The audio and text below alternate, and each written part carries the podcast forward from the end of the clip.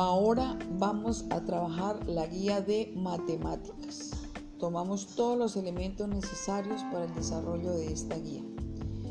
Observamos la primera hoja y nos está colocando un ejercicio de una serie de preguntas que es repaso de temas anteriores de las guías. Entonces simplemente es leer y responder sí o no de acuerdo a los conocimientos que le quedaron grabados de las guías anteriores. Si tiene duda, miramos en las guías pasadas para poder recordar esos temas. Eso es un repaso. Entonces, ahora miramos el punto 2 y es nos presentan una imagen y nos hacen unas preguntas. Importantísimo que este ejercicio lo desarrolle el niño, el estudiante así se equivoque y haya que corregirle después. De primera, de primer plano lo debe hacer el niño a ver qué tanta observación tiene. Este tipo de ejercicios salen en las diferentes pruebas a ver. Entonces es importante que él se vaya familiarizando con estos ejercicios. Entonces vas a observar la imagen, se va a concentrar y va a tratar de encontrar las respuestas a las dos preguntas que se le están haciendo simplemente de observación. Luego miramos que nos están dando una definición de recordar lo que tiene que ver con la clasificación de los polígonos. Y nos recuerdan que el polígono es la figura geométrica que sale de la unión de varias líneas rectas. Y ya conocemos en los temas anteriores las clases de polígonos según los lados, como el triángulo, el cuadrilátero, el pentágono, etc. Ahora vamos a ver otro otra clasificación de los polígonos, que son los polígonos regulares y los irregulares. Un polígono regular es el polígono que tiene todos sus lados la misma medida. Si por una línea es de 3 centímetros, todos sus lados son de 3 centímetros. Y el polígono irregular es el que tiene diferentes medidas en sus lados. Entonces vamos a realizar algunos ejercicios sobre estos polígonos. Entonces en el cuaderno, en la hoja adicional, con lápiz primero, usando regla, porque es necesario usar la regla, vamos a utilizar, vamos a trazar unos polígonos y es importante que ojalá la hoja sea cuadriculada que le facilita para realizar las figuras por los cuadritos. Entonces ahí nos están colocando que vamos a hacer un polígono de cinco lados, ¿sí? Regular y uno irregular. Entonces vamos a ver, ahí nos están dando unos ejemplos de polígonos voy a tratar de hacerlos en la hoja. Tiene 3 centímetros de lado, es un polígono regular. De 5 centímetros, de 8 y de 4 son polígonos regulares porque todos tienen la misma medida.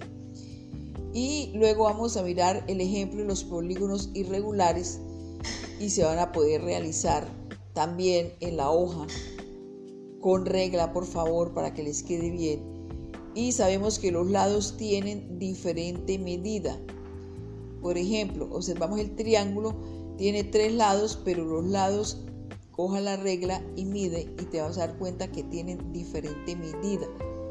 Lo vas a hacer en la hoja o lo vas a hacer en el cuaderno. Mire este cuadrilátero de cuatro lados, totalmente desigual.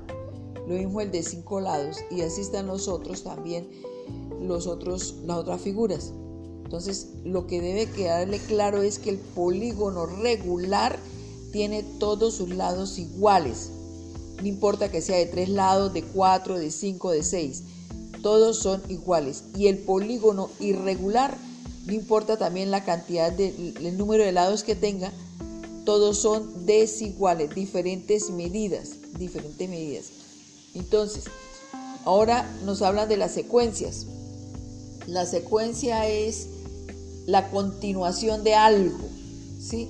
Entonces, si nosotros miramos, vamos a mirar el ejemplo que está ahí de las figuras geométricas. Nos están colocando que las secuencias tienen un patrón y un patrón es una condición o varias condiciones que puede seguir.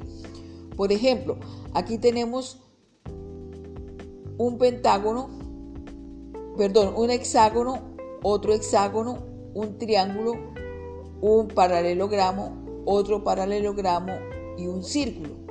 ¿sí? Esa es la secuencia. Podemos continuar haciendo otra, otra línea, continuando con el patrón que es el primero, que es un hexágono.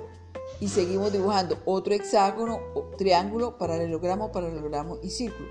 En ese ejercicio le podemos sacar otra secuencia que usted se la puede inventar, por ejemplo con colores.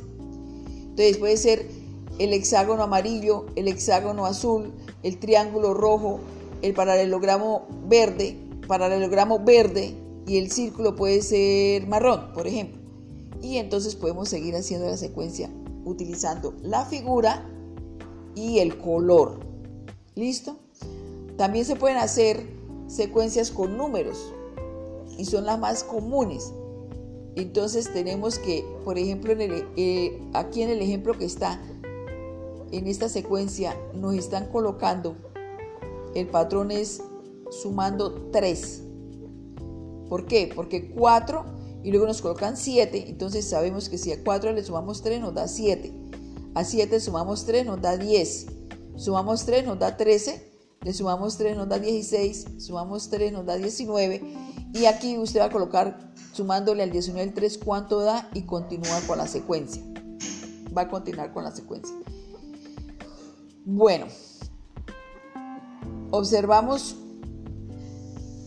otro ejercicio donde nos colocan unos círculos. Allá dice que se puede hacer con la, la tapa de una botella, pero puede ser con cualquier elemento que sea redondo. Va a ser los ocho círculos y le va a dar unas instrucciones para colocar la secuencia. Dice el círculo uno rojo, uno amarillo, uno azul, el otro azul y el otro negro. Quedan faltando dos para colorear y usted le va a colocar los que quiera. Perdón, no, los que quiera no. Usted va a continuar la secuencia. Vuelvo a repetir el ejercicio para, para aclararles. El círculo rojo, el primero, el segundo amarillo, el tercero azul, el cuarto azul y el quinto azul, negro. Luego quedan faltando círculos para llenar. Los que le faltan para llenar es para continuar la secuencia. ¿Qué quiere decir? Que entonces el que sigue debe ser rojo y así sucesivamente hasta que complete los círculos. Espero me hayan entendido y no los haya confundido. Luego miramos que también en la secuencia de los números pueden haber eh, patrones que colocan como este, el número anterior, el número posterior. Entonces tenemos el 139. El número anterior al 139 sería el 138, muy bien. Y el posterior sería el 140, muy bien. Y así hacemos, desarrollamos el resto de ejercicios.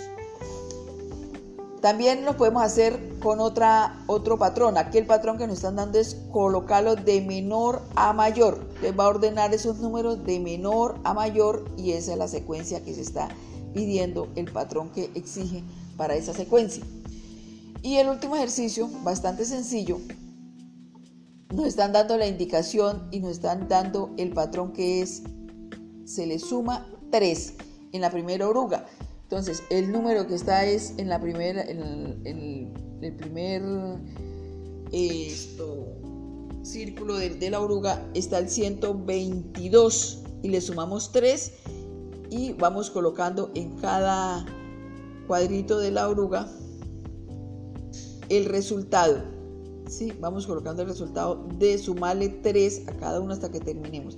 Y la siguiente también está sumando 2. 147 y le sumamos 2. Puede ir haciendo la suma en una hoja o en el cuaderno. Y la otra, a, a, ese tipo de secuencia se le llama crecientes. ¿Por qué? Porque va aumentando va aumentando, se va sumando. Y el otro ejercicio son secuencias, eh, eh, secuencias decrecientes o sucesiones, también se le puede decir. Y quiere decir que va restando, que va quitando, va disminuyendo. Entonces tenemos que a 234 le quitamos 7, aquí abajo está el ejemplo, cuánto es el resultado y vamos colocando el resultado en el cuadrito que corresponde.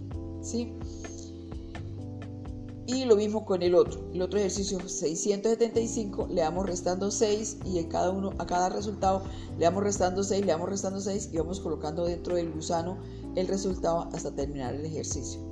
Espero hayan entendido, no los haya de pronto confundido, si de pronto se confundieron un poquitico acá en, en lo de las secuencias, pueden volver a preguntar, con mucho gusto les puedo volver a hacer la explicación, ya sea por mensaje WhatsApp, por llamada, que yo estoy dispuesta y pendiente a responderles. En algunos momentos me demoro en responder un poquito porque pronto estoy en otras cosas, pero con mucho gusto yo les estoy dando respuesta a sus inquietudes.